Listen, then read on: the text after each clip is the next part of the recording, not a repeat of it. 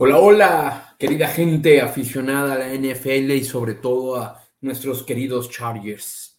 Bienvenidos una vez más, un miércoles más, a su columna Bolts Nation a través de pausa de los dos minutos, en las que les voy a ir contando 15-20 minutos sobre qué pasa con nuestro querido equipo. Ahorita ya que estamos en, en medio de la temporada, hablaremos un poco del partido anterior, en este caso la semana 1 contra Raiders, y vamos a entrar un poquito a lo que viene en la semana 2 de, de, contra los Chiefs, que es mañana, jueves en la noche. Obviamente a lo largo de la temporada habrá partidos que son más, que nos dan más tela de dónde cortar y abarcaremos un poco más. ¿Qué les quiero contar de lo que pasó con Raiders?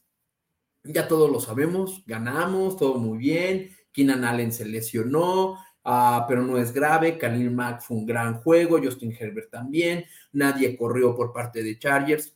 Nadie corrió por parte de Raiders. Devante Adams hizo un gran partido, pero los, Raiders, los Chargers lo controlaron. Sí, sí, sí. Todo eso sabemos de manera general. ¿Qué tan poderoso estuvo esto? ¿Qué significa esto? Ahí les voy a contar un poquito más. Mac fue una fuerza dominante por completo, pero esto no es nada más por Khalil Mack. No crean que él fue el único responsable de los tres sacks. Tuvo tres sacks, tres tacleadas de pérdida, cuatro golpes al coreback y un fumble forzado. Pero esto a qué se debe? Mucho al talento de Mac, pero también a una línea ofensiva de Raiders que es bastante dudosa y que del otro lado de la línea defensiva está Joey Bosa, del cual sí tienen que hacerle a veces doble cobertura o el mejor talento está enfocado en él. En este caso, en línea ofensiva a veces no es tan claro el mejor talento, porque si tu tackle izquierdo es el mejor talento, no lo vas a poner a jugar del lado derecho solamente para enfrentar a Bosa pero utilizas diferentes combinaciones, pones un, un ala cerrada junto al derecho, en este caso. Eh, a lo que voy es la presión que genera nuestra línea, nueva línea interior defensiva. Más de un lado Bosa hace que el otro lado tengas problemas, sea como sea. Y si es un gran jugador como Mac, es lo que va a provocar. Tres sacks, tres tacleadas, un fumble eh, forzado provocó un fumble. Uh, ¿Qué tuvimos antes de entrar así de lleno, de lleno a la línea ofensiva, hablando de en general rápido el partido? No, según PFF, ya saben que cada partido gradúa a los mejores, a todos los jugadores. Los mejores graduados, evaluados, según PFF, en nuestra ofensiva, no les va a sorprender mucho. De Andre Carter fue el que recibió los touchdowns. Keenan Allen, increíble mientras jugó. Justin Herbert, en tercero, nuestra maravilla de tackle izquierdo, Rashon Slater. Y eh, de quinto lugar, quinto mejor, nuestra nueva ala cerrada, Gerald Everett.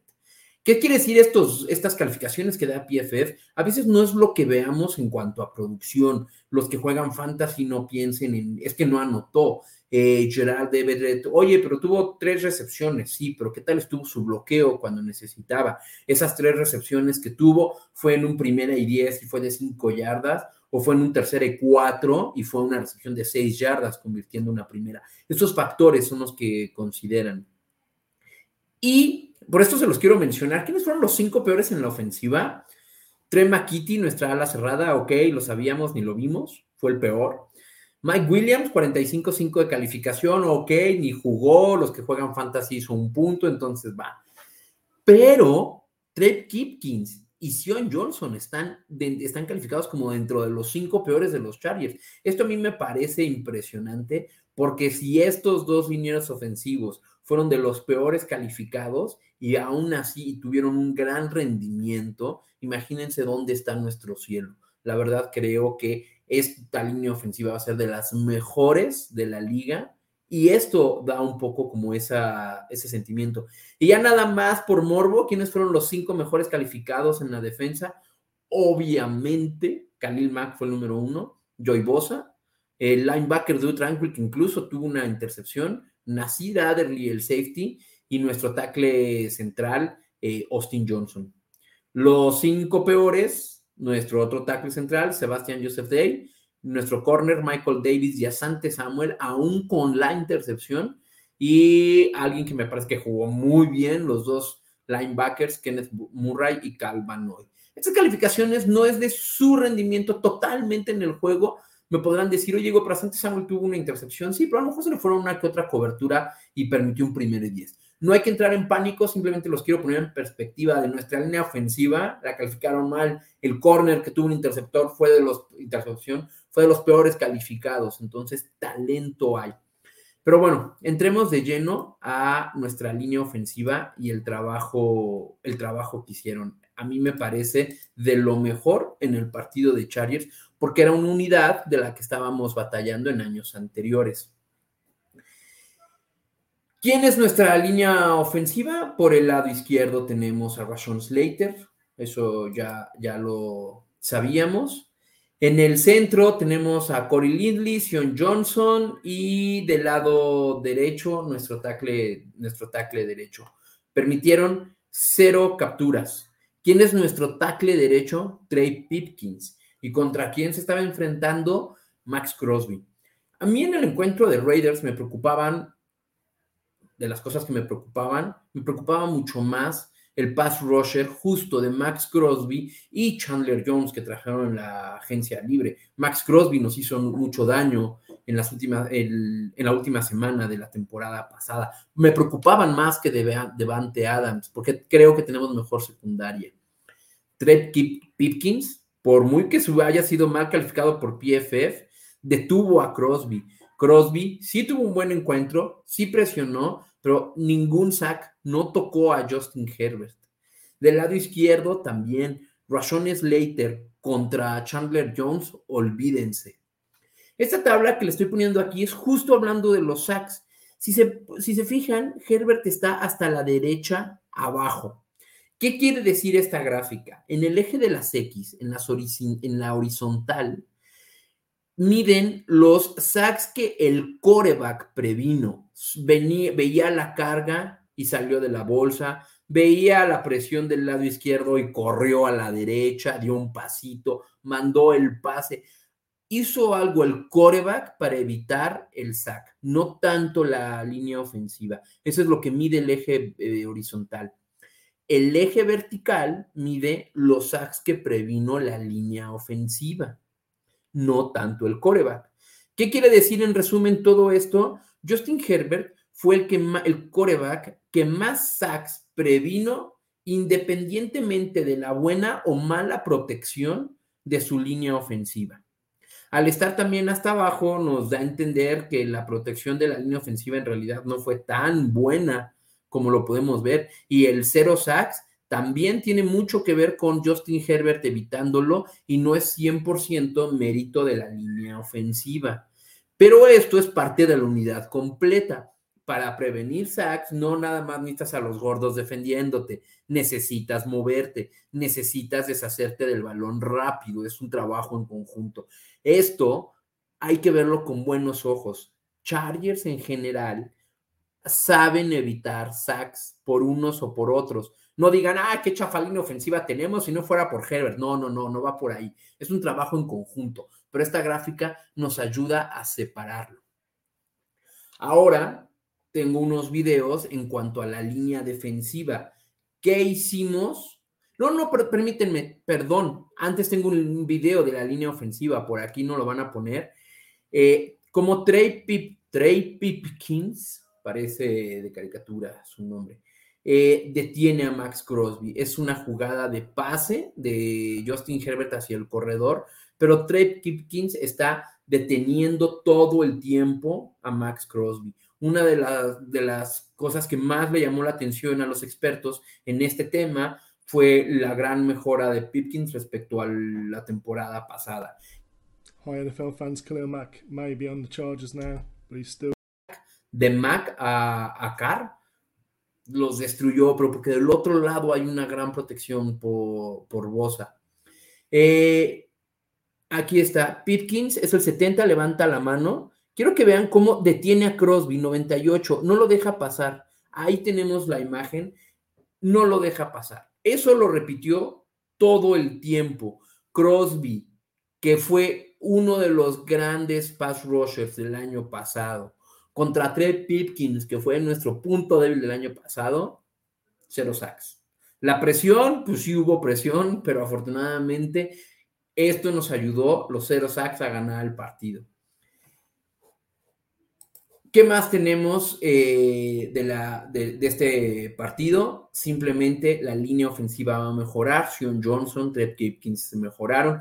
Corey Lindley sigue siendo uno, de los mejores centros de la liga. Rashon Slater, el mejor tackle izquierdo. Tenemos con qué. Pero el partido que viene contra Chiefs no es más fácil ni es igual que el de Raiders. Tienen una mejor secundaria, tienen una mejor línea ofensiva, tienen una mejor línea defensiva, tienen más talento en general.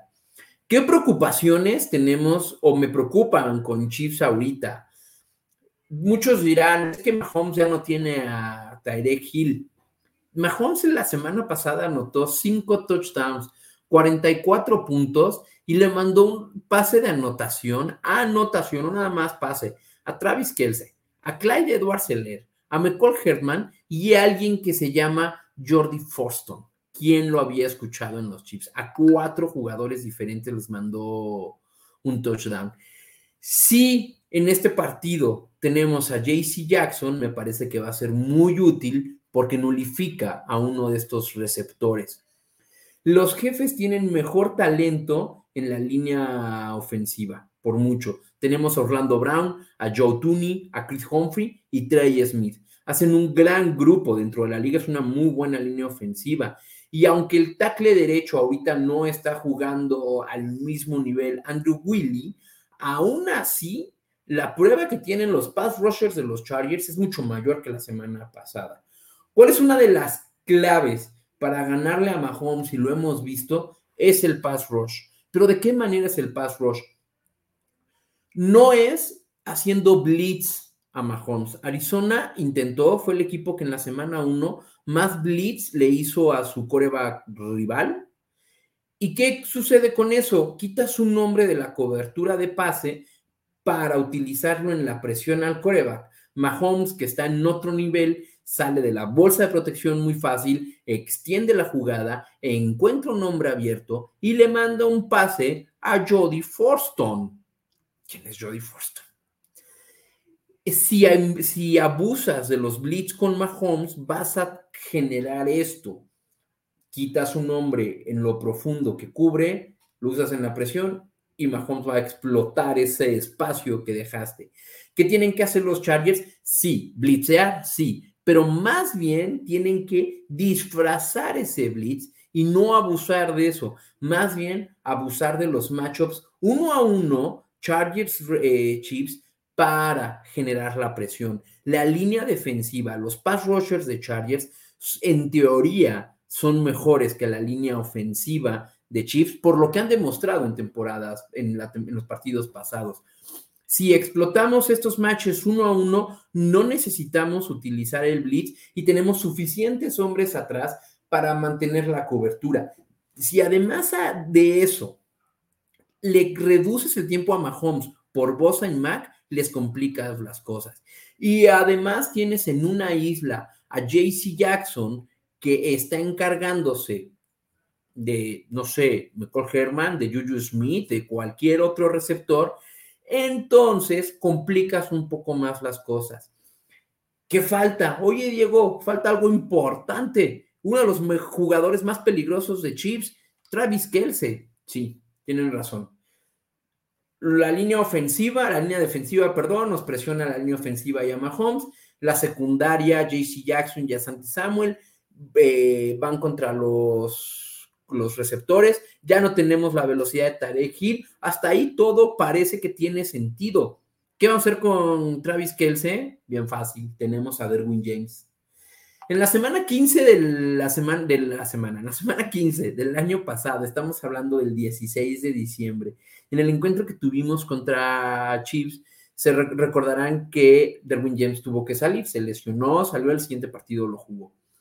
Y platicamos de esto en el programa. ¿Quién es Travis Kelsey cuando Derwin James está en el campo? Cuando Derwin James está en el campo, Kelsey jugó 22 snaps, tuvo una atrapada para 14 yardas, no hizo nada. Cuando salió lesionado Derwin James, ¿qué hizo Travis Kelsey? 30 snaps, 22 contra 30. nueve atrapadas, una contra nueve. 177 yardas, 14 yardas con Derwin James, 177 sin él y dos touchdowns. Fue cuando nos ganaron el tiempo extra por anotación de Travis Kelsey. Entonces, en este encuentro, si tenemos a James, a JC Jackson y un pass rush como el que tuvimos, me parece que le vamos a complicar muchísimo más las cosas a Chips que ellos no lo pueden complicar a nosotros. Me parece que ahí es donde están las, las claves. No abusar del blitz, ganar los matchups uno a uno y tener a Derwin James pegado todo el tiempo a Travis Kelsey. Esas son las claves para ganar el partido. Ahorita nos puso producción la gráfica del encuentro de cómo Chiefs es favorito por 4.5 puntos. Ahí está. Eh, obviamente los dos ganamos, es un partido divisional, eh, tiene implicaciones importantes de playoffs porque, pues digo, Chargers ya ganó, ya le ganó a Raiders, nos iríamos 2-0 en el divisional y Chips iría 1-0 porque no jugó contra un divisional. Pero esto para los playoffs, aunque va a faltar un partido en el sofá y después, tiene implicaciones importantes. Normalmente en, los últimos, en las últimas temporadas hemos dividido victorias, nosotros les ganamos en Kansas y ellos nos ganan en el sofá. Entonces, si seguimos con esa tradición, yo pensaría que este partido lo ganamos nosotros. No me gustaría abusar de la tradición y es más bien vamos a ganar porque tenemos mejor equipo contra que, Chiefs. Eso quiero pensar. Eh, ¿Qué pasaría si nos vamos 2-0? Ya se los conté. En los siguientes partidos es contra Jacksonville, Houston y Cleveland. Y sin faltar el respeto a ninguno de estos equipos, puesto que son profesionales de la NFL, nada es fácil. Creo que nos va el camino más sencillo después de haberle ganado a Raiders y a Chiefs. Creo que esos tres los podemos lograr ganar. Em, el partido es mañana, jueves en la noche, el primer oficial Thursday Night Football, 15 de septiembre para todos nosotros. Ganan los Chargers, estamos felices y de ahí nos vamos a celebrar el grito. Muchísimas gracias a todos ustedes. Me parece que abarcamos bastante, bastante en cuanto a estos partidos y vamos con los comentarios. Chente, un cordial saludo a Balls Nation México. Muy bien, Diego. Chente, muchas gracias. Un saludo a todos ustedes. Rogelio Gutiérrez, Go Balls. Me gusta tu foto de la reina Isabel que desde arriba nos apoya. Muy bien, Roger. Wally Sada, ¿qué tal el punter? Sabía que me ibas a preguntar algo diferente. Scott me parece de las mejores adiciones de la agencia libre de Chargers. Muchas gracias, Mac, JC Jackson, Banoy, quien quieras. Señores, tenemos punter. Vean el tiempo que cuelga el balón desde que despeja hasta que lo recibe el regresador de patada. es tanto tiempo que le da suficiente tiempo a los gunners o a los protectores de los Chargers de llegar al regresador y casi casi esperar que reciba el balón para taclearlo. Eso nos ayuda mucho para que la ofensiva contraria empiece más atrás. Muy bien por J.K. Scott. Pablo Susarte, saludos Diego, vamos con todo, vamos con todo. Mañana tenemos una de las victorias más esperadas. Entiendo que Herbert fue el quinto QB más presionado en la semana 1. Sí, sí, sí, sí. Una cosa son los cero sacks. Igual y tiene toda la razón. No hubo sacks, no perdimos el balón atrás. Pero esto también tiene que ver con el talento del coreback. Viene la presión, te deshaces del balón de una manera u otra. Literalmente, te deshaces, digo, hacia donde hay una zona de un receptor para no caer en un castigo. Te sales de la bolsa de protección, das el pasito a la derecha y mandas el balón, o simplemente encuentras un receptor y lo haces. Herbert, por eso en la gráfica que les puse salía hasta la derecha abajo, fue el coreback que más sacks evitó, justo por esto, tuvo una gran presión. Y esto no quiere decir que nuestra línea ofensiva falló. No, no, no. O sea, esto va a pasar muchas veces. De repente vas a tener partidos en el que la presión es mucha y tienes sacks. Es normal. Hay que disfrutar que nos hayamos ido con cero sacks, a pesar del gran juego de Max Crosby, de tener a Chandler Jones del otro lado, de tener a Trey Pirkins defendiendo a Crosby, de tener a un novato ahí del que nadie ha hablado todavía, y aún así, cero sacks. Al fin y al cabo, el sack te pierde yardas. Pues bueno, muchas gracias, muchas gracias a, a los miembros de Balls Nation MX por participar, siempre escribirnos, siempre acompañarnos. Recuerden seguirlos en sus redes sociales, que tienen información importante de los Chargers. Y muchísimas gracias a Pausa de los dos minutos que siempre nos recibe aquí, nos da un espacio para hablar de nuestros queridos Chargers. Porque fíjense que cuando acaba el partido y uno ve la repetición, porque sí hay que ver la repetición, lo único que quieres es hablar y presumir a tu equipo. Entonces aquí lo hacemos todos los miércoles en la noche. Muchísimas gracias seguirnos. Les recomiendo que sigan la transmisión de pausa de los dos minutos. Hay más videocolumnas de otros equipos y no tienen idea cuánto les sugiero que la sigan. Una de las mejores maneras de aprender lo que están haciendo los otros equipos son estas columnas chiquitas de 20 minutos, media hora, para que aprendas lo rápido que vienes y entiendas un poquito más y te ahorras todo el trabajo de investigar en Internet. Muchísimas gracias, nos despedimos. Soy Diego, arriba de los Chargers, Balls Nation, Bolt Up.